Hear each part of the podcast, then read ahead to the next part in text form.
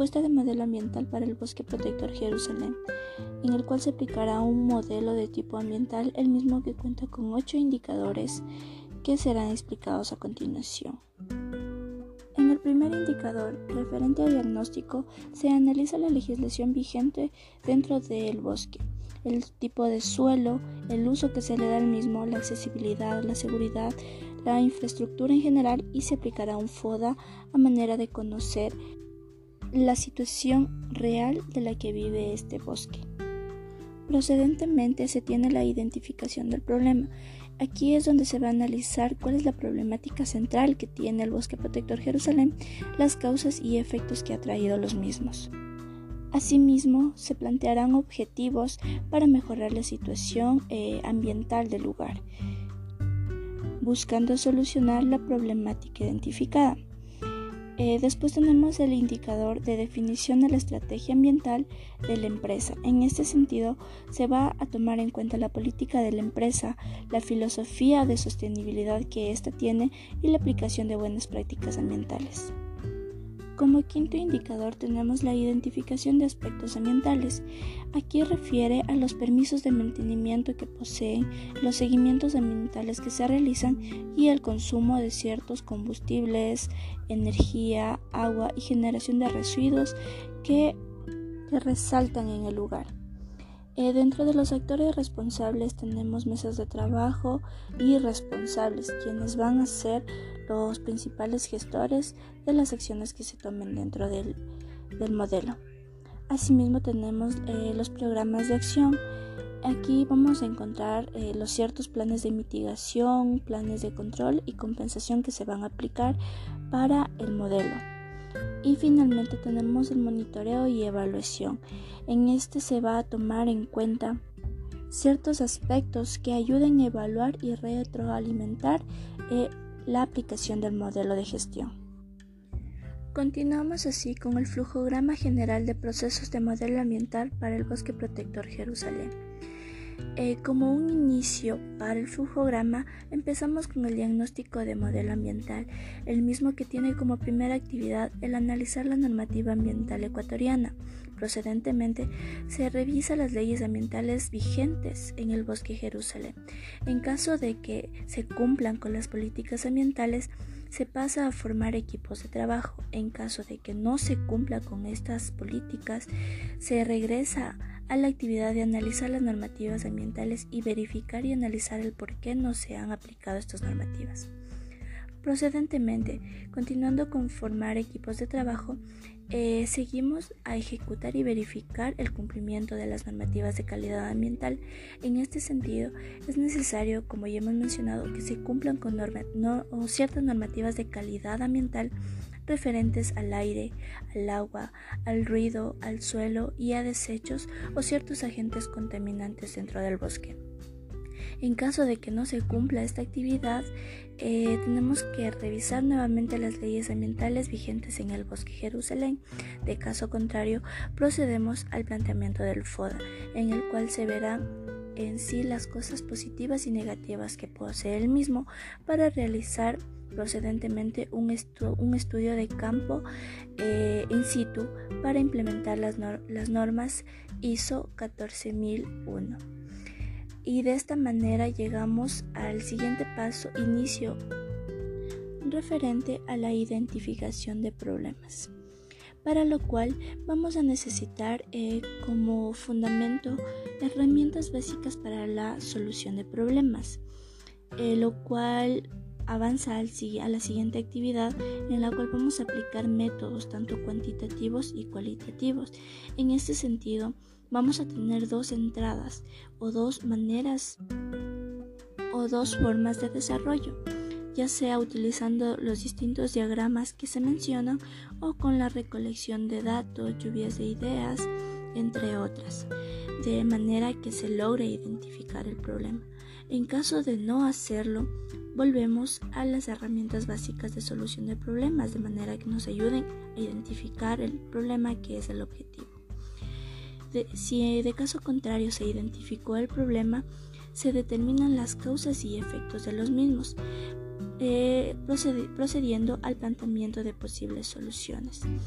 De esta manera se, se logra realizar un plan de acción para realizar la planificación de actividades. En este contexto es necesario disponer de recursos y materiales humanos para la misma actividad y de esta manera finalizamos diseñando el modelo de gestión, que es el inicio de la siguiente fase.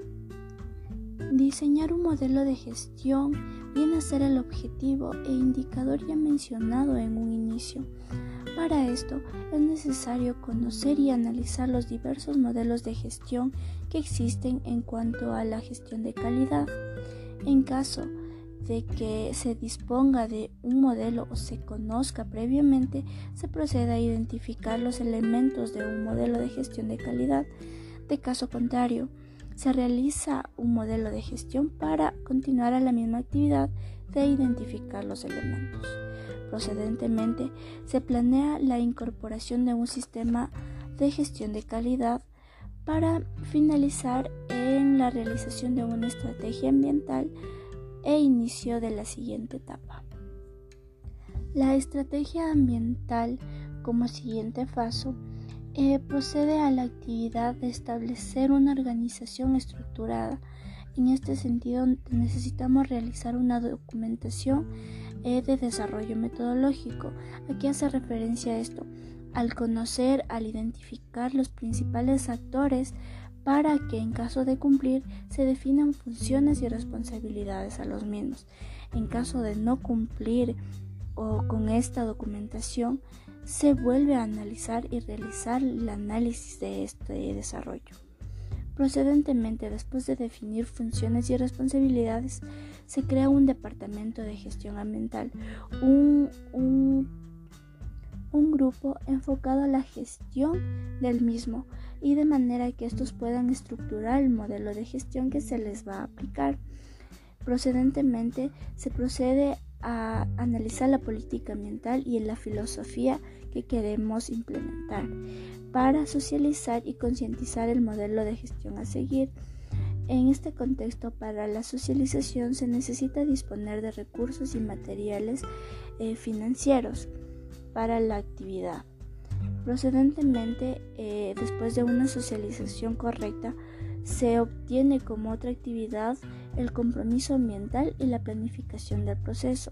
En caso de que se cumpla, eh, realizamos un calendario en donde fijemos todos los plazos aproximados para la consecución de los diferentes requisitos del sistema de gestión ambiental. De caso contrario que no se realice este compromiso, se procede a analizar eh, la cuestión de las funciones y responsabilidades definidas, puesto que son las cabezas eh, de, quienes, de quienes procede cualquier decisión del proyecto. Y finalmente se termina con la identificación de aspectos ambientales, que es el inicio de la otra fase. En cuanto refiere a la identificación de aspectos ambientales, es importante determinar las condiciones del funcionamiento del establecimiento e identificar las áreas de incidencia medioambientales. En este contexto eh, necesitamos analizar bien y tener bien claro las condiciones normales, anormales e incidentes eh, dentro del mismo, ya sean estos accidentes, situaciones de emergencia o cuestiones por el estilo, para proceder a evaluar eh, los aspectos ambientales que encontramos. Para continuar con esta evaluación es necesario analizar dos cuestiones, el aspecto ambiental y el impacto ambiental. En el aspecto ambiental tenemos los recursos eh, los residuos urbanos o municipales, el consumo de agua, consumo de energías y consumo de combustibles. En cuanto refiere al impacto ambiental, tenemos directamente lo que es la contaminación, eh, ya sea esta del suelo o la pérdida de biodiversidad, como es la problemática presente en Jerusalén, eh, la más identificada. Después de evaluar estos aspectos que ya hemos mencionado, procedemos a establecer las acciones pertinentes y minimizar su impacto, eh, de, manera que, de manera que se proceda al establecimiento de objetivos y metas. De caso contrario de no ser consideradas acorde las eh, acciones establecidas anteriormente, se procede a regresar y evaluar nuevamente los aspectos medioambientales para poder avanzar con el proceso. Continuando así, dentro del establecimiento de objetivos y metas, es importante tener presente la priorización de aspectos medioambientales a intervenir, es decir, hay que tomar en cuenta los aspectos que necesitan ayuda, corrección o, o mitigación de ciertos elementos. En caso de no cumplir con este establecimiento de objetivos, tenemos que regresar nuevamente a establecer las, acciones pertinentes. De caso contrario y que se cumplan con estos objetivos, eh, procedemos al establecimiento de programas eh, medioambientales para finalizar con los actores responsables, que es el inicio de la siguiente etapa. En cuanto al indicador de actores responsables, es necesario hacer un paréntesis para aclarar que los principales actores dentro de este modelo de gestión es la comunidad en sí y los directores, administradores y personas que organizan el bosque protector Jerusalén. Es así que como primera actividad tenemos que es delegar el director del proyecto. En este sentido se gestionan las responsabilidades éticas, legales y como se ha mencionado anteriormente con la comunidad, que son los principales actores, para proceder a establecer el modelo de gestión a ejecutar. En este contexto se presenta el proyecto a las entidades regulatorias que en, este, que en el caso del bosque Jerusalén es el MAGAP, el Ministerio de Agricultura, Ganadería, Acuacultura y Pesca. En caso de que el MAGAP, en este caso, apruebe el, proyecto o el modelo, procedemos a obtener los recursos eh, materiales humanos por parte del MAGAP. En de caso contrario, eh, se regresa a establecer un nuevo proyecto que se acorde a la entidad regulatoria. En caso de, continuar y no obtener los recursos de, en este caso por el MAGAP, se procede a gestionar el apoyo de empresas privadas. Pero de caso contrario y que el MAGAP nos ayude con esta disponibilidad de recursos, procedemos a capacitar al personal involucrado en el proyecto a ejecutar, de manera que podamos delegar eh, personal preciso para ejecutar las actividades propuestas y de esta manera podemos finalizar con establecer programas de acción para la misma, que es el inicio de la siguiente etapa. Referente a los programas de acción que se van a tomar dentro del modelo, es importante tener presente si hay la existencia de un plan de contingencia dentro del bosque. De, caso, de manera que se encuentre disponible este plan, procedemos al análisis de escenarios necesarios pero de caso contrario y de no tener este plan, procedemos a la elaboración de un plan de contingencia. En este contexto es necesario reconocer los ecosistemas y sus servicios como contribuyentes importantes al bienestar humano. De esta manera podemos continuar al análisis de escenarios necesarios. Eh, como siguiente actividad tenemos crear un manual de reglas, así como las normativas ambientales. En caso de que este manual no cumpla con las expectativas, eh, podemos planificar acciones de marcha, en este caso sanciones. Y en caso de que sí se cumpla, eh, podemos establecer acuerdos de conservación y protección del medio ambiente, en el cual se deberán firmar, o sea, se deberán realizar firmas. Em, es decir, se realizará un acuerdo estándar breve basado en un enfoque de adhesión voluntaria, puesto que estas firmas son voluntarias.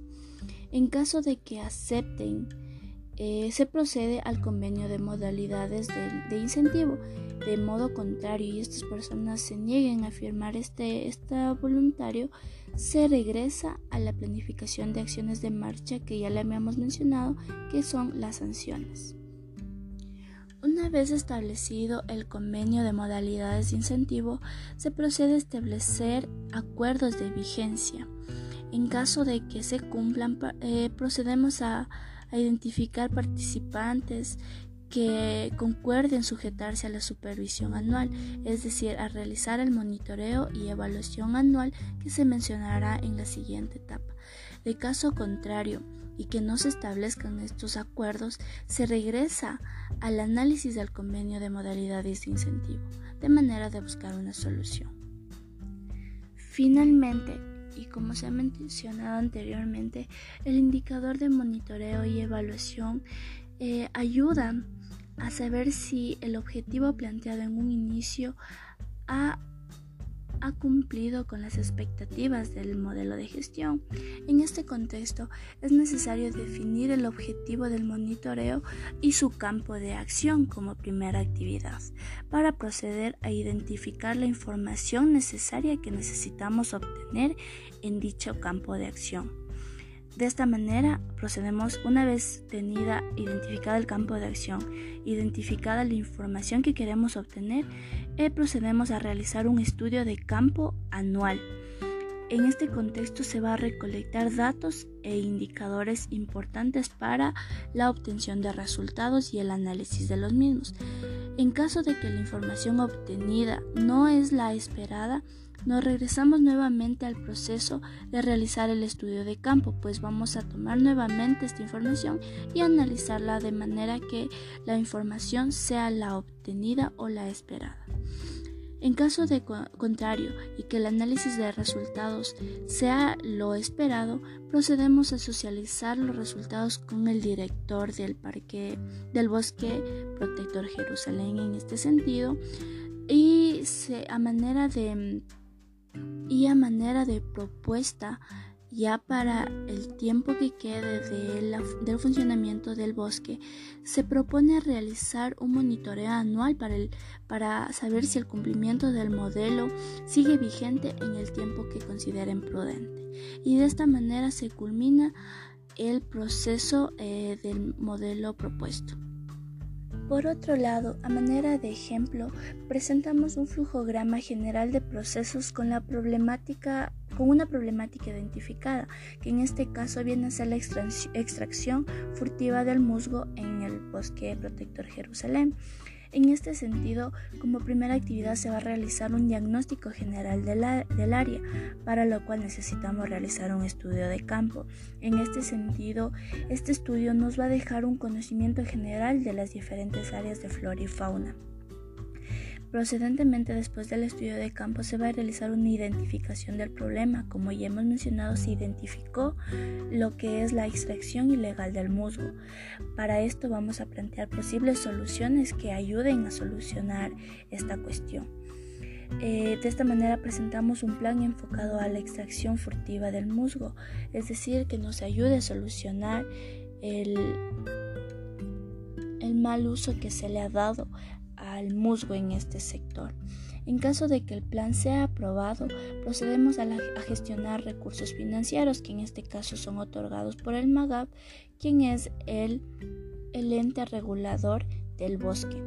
De caso contrario, que no sea aprobado este plan, regresamos nuevamente al planteamiento de posibles soluciones tratando de ofrecer una nueva alternativa ante la situación.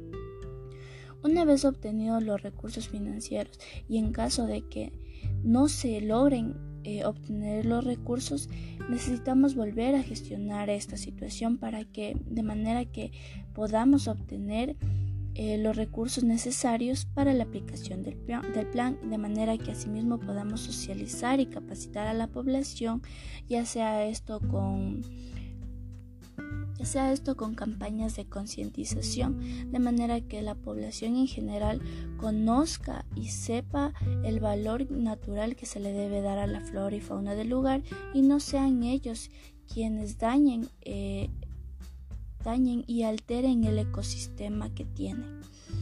En caso de que los resultados eh, obtenidos en la socialización no sean los esperados, se procede a la aplicación de normativas ambientales estrictas, en este sentido sanciones, de manera que la población tenga ese respeto ante el ecosistema que tiene. Y finalmente se finaliza con un monitoreo topográfico anual que es referente a lo mismo que hemos mencionado anteriormente.